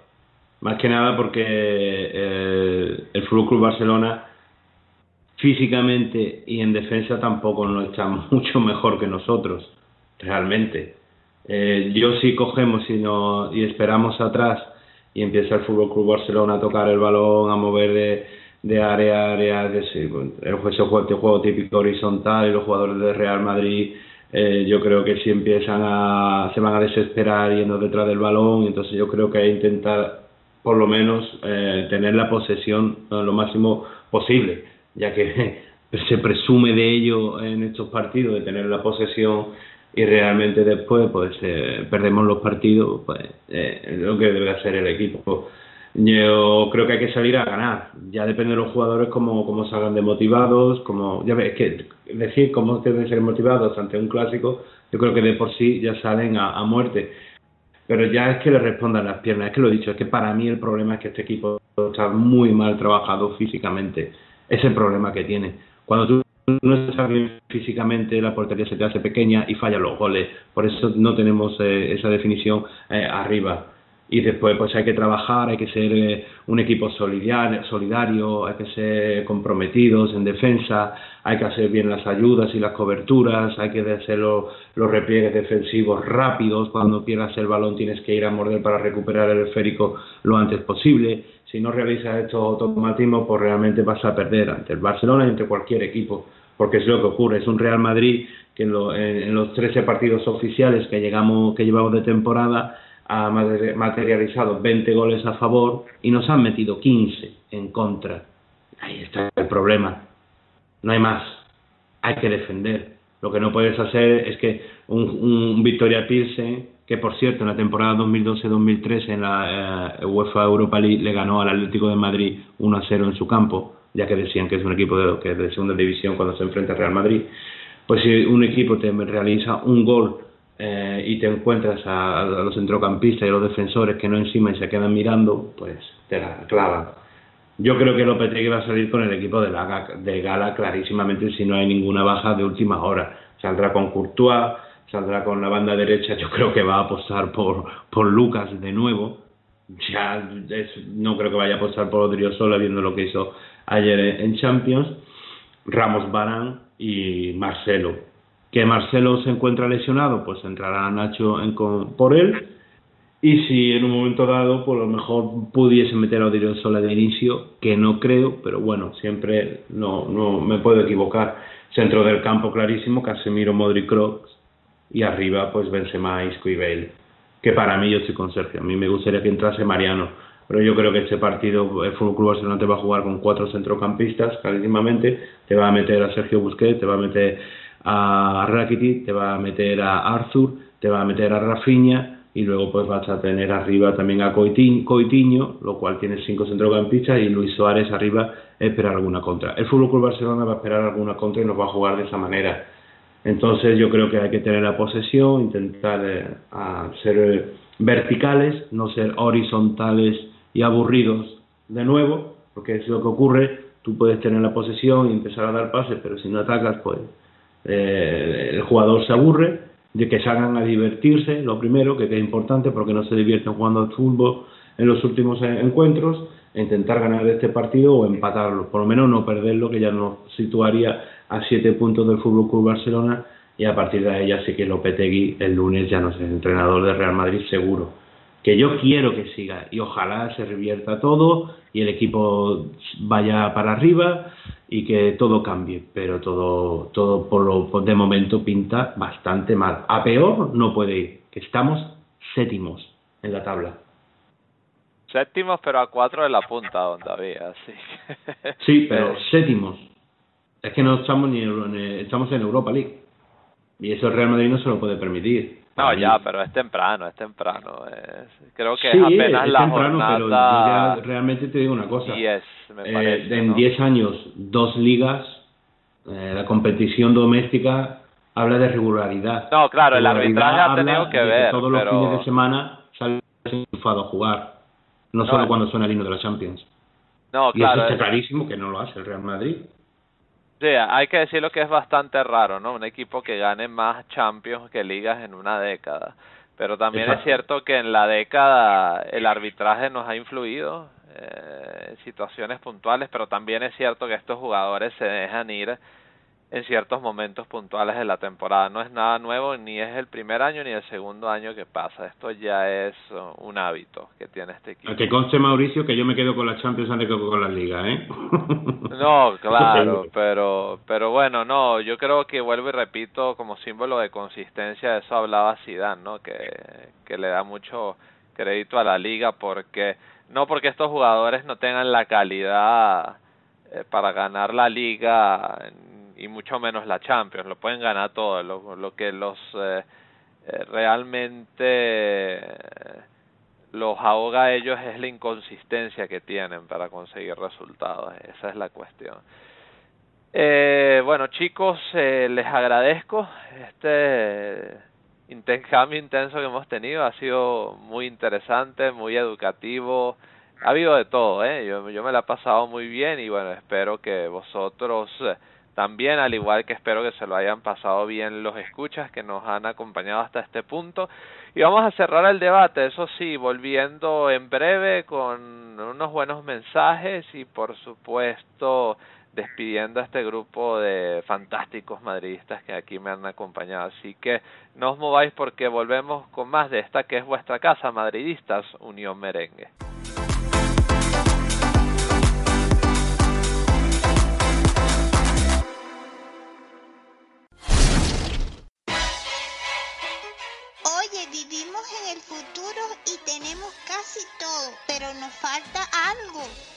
Qué te refieres, pequeño? Nos faltan buenas tertulias e información sobre el Real Madrid. No te preocupes, allí vamos a donde estés con el podcast de Unión Merengue. Primer equipo, Castilla, baloncesto y todo lo demás que necesitas saber sobre el Real Madrid. No te lo pierdas, podcast Unión Merengue, el podcast de la Casa del Madridismo. Y aquí estamos con el cierre de este podcast, eh, punto de inflexión, este noveno podcast de la octava temporada. Por supuesto, recordaros par de apuntes con respecto al fútbol. Primero el del Castilla, que jugará el día sábado 27 de octubre a partir de las eh, 20 horas de España en el Alfredo Di Stéfano contra el Fuenlabrada. Ya lo sabéis, Real Madrid Castilla Fuenlabrada el sábado 27 de octubre a partir de las 20 horas de España. Y por supuesto también el Real Madrid que jugará el siguiente día, eh, para ser más exactos el domingo. Dicho partido evidentemente será el del clásico contra el Barcelona en el Camp Nou. Eh, y por supuesto anotarlo, se jugará a las 16 y cuarto hora de España, ya lo sabéis. Barcelona, Real Madrid desde el Camp Nou, ya lo sabéis, el domingo 28 de octubre a partir de las 16 y cuarto hora de España. Como siempre, os invitamos a que reviséis la guía de programación para saber cuándo se juega el partido en vuestros respectivos países. Dicho esto, eh, chicos, os agradezco vuestra participación, vuestras tomas, eh, nos las hemos pasado muy bien, la verdad es que esperamos eh, que estéis por aquí nuevamente pronto y vamos a despedir primero a mi buen amigo, el buen amigo de esta casa, de todos nosotros, Juan Pedro Cordero, arroba JP Cordero 6 en Twitter. Juanpi, desde Acaribo Araure en Venezuela, muchísimas gracias Juanpi por haber estado con nosotros este rato y te esperamos en un siguiente podcast. Un fuerte abrazo para ti, Juanpi. Gracias, Mauricio. Este, eh, espero yo también poder estar en el próximo podcast que ojalá eh, estemos analizando eh, que una posible una gran victoria de nuestro equipo porque yo creo que cuando yo soy de los que pienso que cuando el equipo se ve en situaciones límite es cuando ha sacado su mejor versión y es cuando ha sacado el orgullo y la garra que a veces hay que tener para, para, para salir adelante de situaciones complicadas. Entonces, espero que en el próximo podcast eh, eh, estemos contando que le hemos ganado al Barcelona. De acuerdo contigo, Juanpi, esperemos eh, narrar una victoria de nuestro club, el mejor del mundo, el Real Madrid, y evidentemente si estás disponible, pues contamos contigo para esa entrega. Un fuerte abrazo para ti, Juanpi. Vamos a despedir también a don David Moya, el señor de los datos desde Francia. Me parece, don David, que se encuentra en eh, o cerca de Rennes y evidentemente, pues, un orgullo que esté aquí, que esté aquí con nosotros en Unión Merengue, don David arroba suplacu en Twitter, don David, como siempre, muchísimas gracias y la verdad un deleite siempre compartir con usted. Nada, Mauricio, un placer siempre estar aquí con vosotros, compartir este ratito hablando de Real Madrid y, nada, solo decir que, que espero que, que gane este próximo domingo, que le, si es posible les humillemos eh, ¿cómo se dice? no Un clásico nunca, nunca se sabe cómo, cómo se puede acabar. Yo solo deseo que gane el Real Madrid y, que, ese, y que esta situación pues dé un cambio total, un giro brutal y que todo vaya cogiendo y engrasándose y cogiendo una dinámica positiva y, y, ya para finalizar que, que Pintus retome su, su lugar en esa plantilla. Pintus no es un preparador físico de para poner los conos a, los jugadores para hacer los ejercicios. Estamos hablando para mí uno de los mejores entre preparadores físicos élite del mundo. Entonces yo creo que, que eso también está teniendo mucha influencia en lo que está ocurriendo eh, a este equipo en, los partidos. Porque ya lo digo, que, que quién es Oscar Caro. Y nada, un placer como siempre a la Madrid y que le ganemos a los culés el próximo domingo. Gracias, don David, como siempre. Eh, me gustó que cerró fuerte, don David.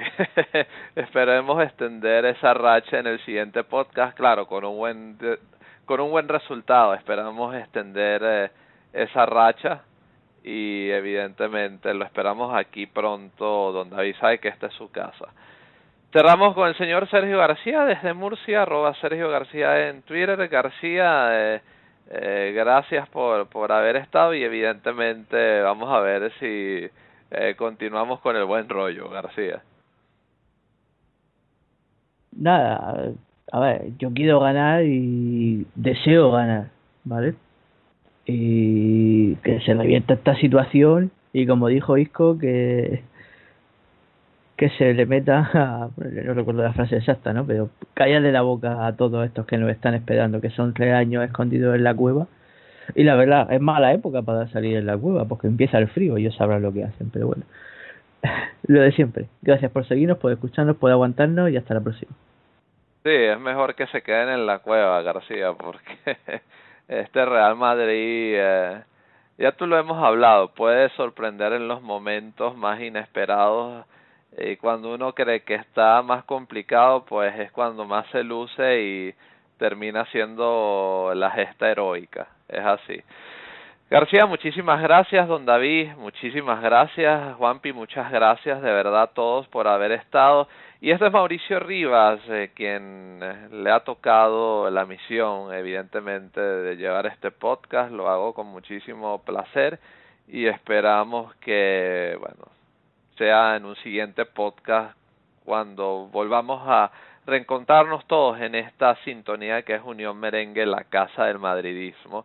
Ya lo sabéis, como siempre, un fuerte abrazo para todos y no nos podemos marchar sin decir hasta el final, vamos Real, a la Madrid y a por el, y a por el triplete, que aunque eh, está complicado, todavía se puede, ¿eh? es muy factible, así que si alguien lo puede hacer es este club, el mejor del mundo, el Real Madrid. Un fuerte abrazo para todos y hasta la próxima. Chao.